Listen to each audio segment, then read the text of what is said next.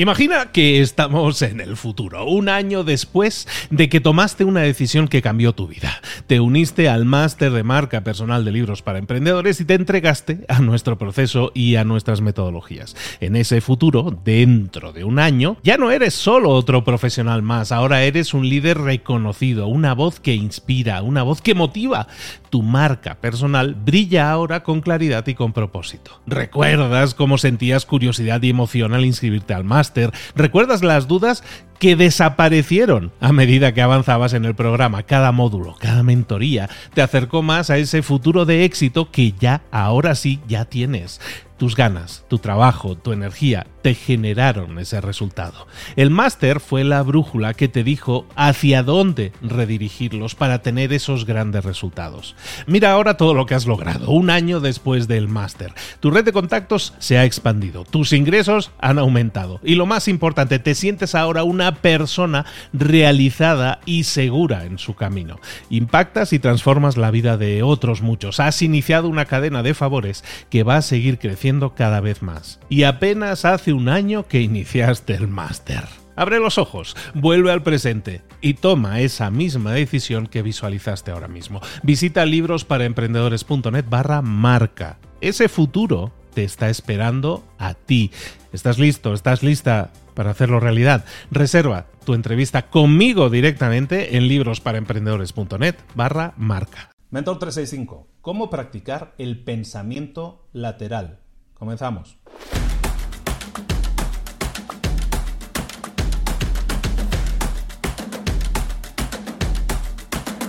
Hay distintos acercamientos a la forma de pensar que tienen las personas, pero básicamente se pueden resumir en tres. Vamos a hablar de esos tres métodos, sobre todo el pensamiento lateral, ya te, adelanto, pero vamos a ver qué otros tipos de pensamiento hay. El pensamiento típico más cerrado de la gente que, que, no le gusta cambiar de ideas, que piensa de una manera que es cuadriculado, como se suele decir, se le llama el pensamiento mecánico. Es, es esa gente que tiene unas ideas fijas que no, se pueden, no pueden ser modificadas. Ese tipo de gente no podemos intentar cambiarlos. Normalmente el pensamiento, la forma de pensar de las gentes es muy difícil de cambiar. Lo que tenemos que hacer es aprovecharnos de esas ventajas. Si esa gente es un poco mecánica en su forma de pensar, hay tipos de trabajo, tipos de, empleos que le pueden servir a esas personas para brillar de alguna manera, ¿no? El tema de que sean contadores o que sean ingenieros, que sean matemáticos, eso puede ser muy válido dentro de su entorno. ¿Por qué? Porque pueden brillar en ese entorno en el que todo es como muy cuadriculado. Ese es el pensamiento mecánico. El otro pensamiento que también es muy interesante que conozcas es el pensamiento adaptivo. La forma de pensar adaptiva es de la gente, lo que se conoce como el pensamiento de los genios. Es el, pensamiento que no es cerrado, que es totalmente abierto, que está abierto a nuevas ideas, que está abierto a escuchar, a, recibir críticas y aceptarlas como críticas constructivas y de esa manera construir una mejor idea. Está dispuesto a corregir. Ese es el pensamiento adaptivo, el que se adapta a, las a los nuevos inputs, a, las nuevas, a los nuevos datos que te llegan. ¿no? Entonces tenemos el pensamiento mecánico, el pensamiento adaptivo. Evidentemente el pensamiento adaptivo se basa en que tengas la suficiente apertura de mente para poder escuchar a la gente y aceptar esas críticas como constructivas y de esa manera incluso modificar tus propias ideas, eso es de lógica, pero esa es una forma en la que nosotros podemos trabajar, es un buen ejercicio para hacer, pero hay un tercer, un tercer pensamiento, una tercera forma de pensar se puso, de moda, o lo puso de moda un señor que se llama Edward de Bono. Edward de Bono es un señor que escribió el libro eh, Seis sombreros para pensar, muy conocido, lo hemos visto también aquí en libros para emprendedores.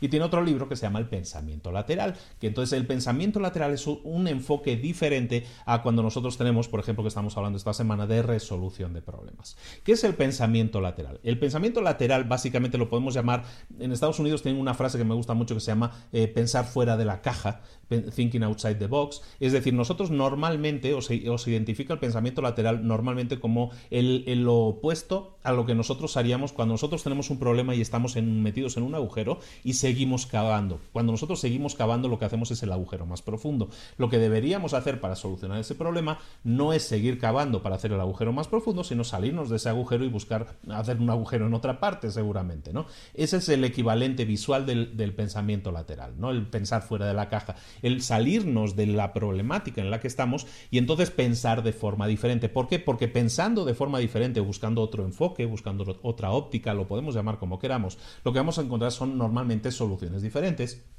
o simplemente soluciones que a lo mejor no estamos encontrando con el pensamiento tradicional o el pensamiento eh, mecánico o el, adaptivo. Pensamiento lateral. Entonces, ¿cómo lo podemos practicar? Porque de eso se trata este vídeo. El pensamiento lateral lo podemos practicar de muchas maneras. Un, un, ejemplo, varios ejercicios, lo podemos como tarea del día para que tú escojas cualquiera de estos ejercicios y los pongas en práctica. Pensamiento lateral. Uno puede ser, por ejemplo, el de invertir palabras. Invertir palabras. Muchas veces cuando nosotros tenemos una empresa, por ejemplo, decimos, no estamos generando ventas. Nosotros utilizamos el lenguaje, tiene mucho que ver con PNL. Esto utilizamos un lenguaje que de alguna manera es negativo y nos pone la culpa a nosotros. La empresa no está generando ventas, por ejemplo. El, invertir las palabras es localizar las palabras clave o las frases clave y cambiar el orden, cambiarle el sentido. En vez de decir la empresa no está vendiendo, podemos decir los clientes no están comprando como antes. El simple hecho de cambiar ese enfoque automáticamente quita las culpas que nos podamos estar echando con la empresa no está vendiendo. Estamos diciendo, no, los clientes no están comprando como antes. Pone de alguna manera, cambia el foco a los clientes y automáticamente cuando cambias el foco a otra parte, encuentras soluciones diferentes. El simple hecho de cambiar nuestro lenguaje, en este caso de invertir las palabras o invertir frase, como en este ejemplo, te puede servir para encontrar soluciones diferentes, para encontrar enfoques diferentes o ópticas diferentes.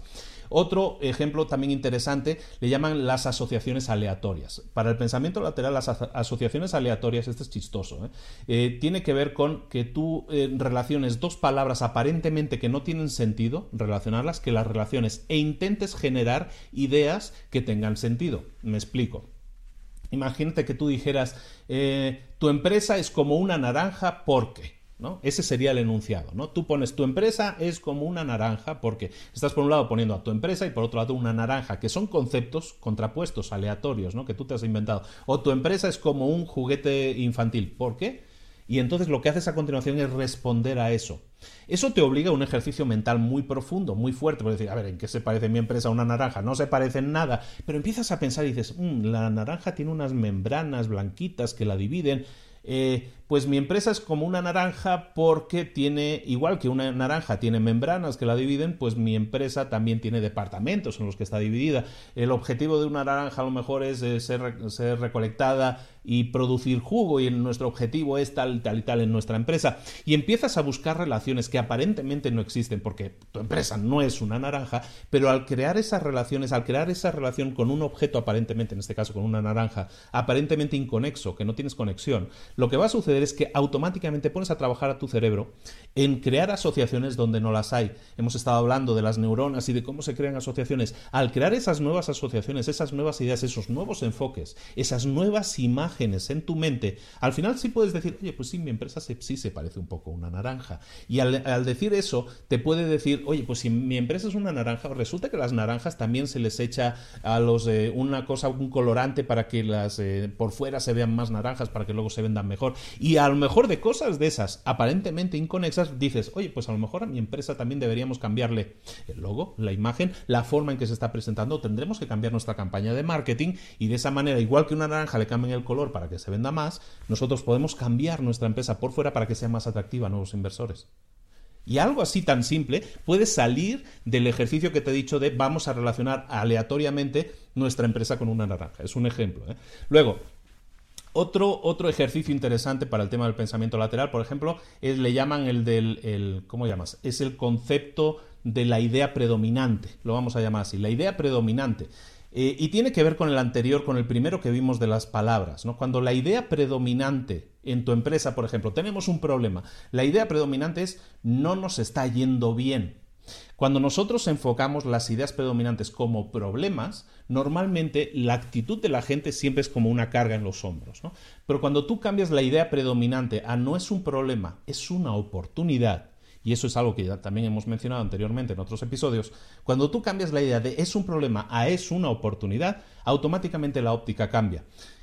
Te digo que está relacionado con el que te decía, por ejemplo, porque en el mismo ejemplo que te puse de las no estamos generando ventas, a decir los clientes están comprando menos que antes, lo que estamos cambiando es la idea predominante precisamente también. Estamos diciendo nuestro problema es no vendemos, ahora nuestro problema no es no vendemos, es tenemos la oportunidad de conseguir que los clientes compren más. Ese, ese cambio de enfoque, para eso lo único que tenemos que hacer es detectar cuál es la idea predominante y cuando la tengamos clara, vamos a cambiar su enfoque Vamos a cambiar esa idea y vamos a decir, no, no es un problema, es una oportunidad. Podemos crecer. O sea, el hecho de que tengamos pocas ventas es una oportunidad para tener más ventas. ¿Qué tenemos que hacer? Cambiar nuestros enfoques. ¿De acuerdo? Entonces la idea predominante es otro tipo de ejercicio. Y el último ejercicio que te quería comentar es uno que hemos comentado también hace unos días, era la pregunta mágica. Eso es un ejercicio de pensamiento lateral. La pregunta mágica, te la recuerdo por si no lo viste, creo que lo vimos en el vídeo del lunes. En, en el vídeo del lunes o del martes. En, este, en la pregunta mágica básicamente se trata de lo siguiente. Pregúntate qué harías o qué cosa harías en tu empresa, en este caso, pongamos como ejemplo, qué harías en tu empresa si supieras que no ibas a fallar. ¿Qué harías en tu empresa? Si tuvieras una varita mágica y pudieras pedir un deseo, ¿qué pedirías sabiendo que se te va a conceder? Esa idea, eso que tú harías si supieras que no, no vas a fallar, eso es exactamente en lo que te tendrías que estar concentrando para hacerlo realidad. Evidentemente no tienes que esperar que haya una varita mágica, pero si tú concentras tu energía, la de tu equipo, la de tu gente, la de tu empresa, la de tu, emprendimiento, en esa idea en concreto que tú harías si no tuvieras miedo, básicamente, eso es lo que tienes que hacer, hacerla, ponerla en práctica. Muchas veces los miedos, no muchas veces, siempre los miedos están en nuestra cabeza, entonces lo que tenemos que hacer es ponerlas en práctica precisamente. ¿Qué haría yo si no tuviera miedo? Eso es lo que tienes que hacer exactamente. Porque haciéndolo es como se te va a quitar el miedo. Haciéndolo es como vas a minimizar el riesgo de que no salga bien. ¿De acuerdo? Todos estos son varios ejercicios de pensamiento lateral. Como siempre, la tarea del día que te propongo, pues es que los pongas en práctica. Eh, te he dado varios ejemplos. hemos, estado hablando de pensamiento, de la forma de pensar de la gente. Lo que te pido es que los pongas en práctica. Escojas uno de ellos y hagas ese pequeño ejercicio. Si es el de, el de cambiar las palabras, el sentido, el de conectar conceptos inconexos, cualquiera de ellos te puede servir para generar nuevas ideas, para poner tu cabeza a trabajar de una manera diferente a como ha estado pensando hasta ahora. Al, hacer eso, al ejercitar tu cabeza a pensar de esa manera, vas a conseguir generar nuevas ideas, mejores ideas y resolver problemas, que eso es fundamentalmente lo que estamos hablando esta semana. Esto es Mentor 365, estoy todos los días contigo dándote ideas para tu crecimiento personal y profesional. Lo único que te pido es que las pongas en práctica, me comentes aquí abajo cómo te ha ido y si te ha ido bien o te ha ido mal, todo eso va a ser un aprendizaje para ti. Pero te garantizo que si esto lo haces con continuidad, va a salir más que bien. Estamos de lunes a domingo contigo aquí todos los días, por lo tanto te espero aquí mañana. Un saludo de Luis Ramos. Nos vemos. Hasta luego.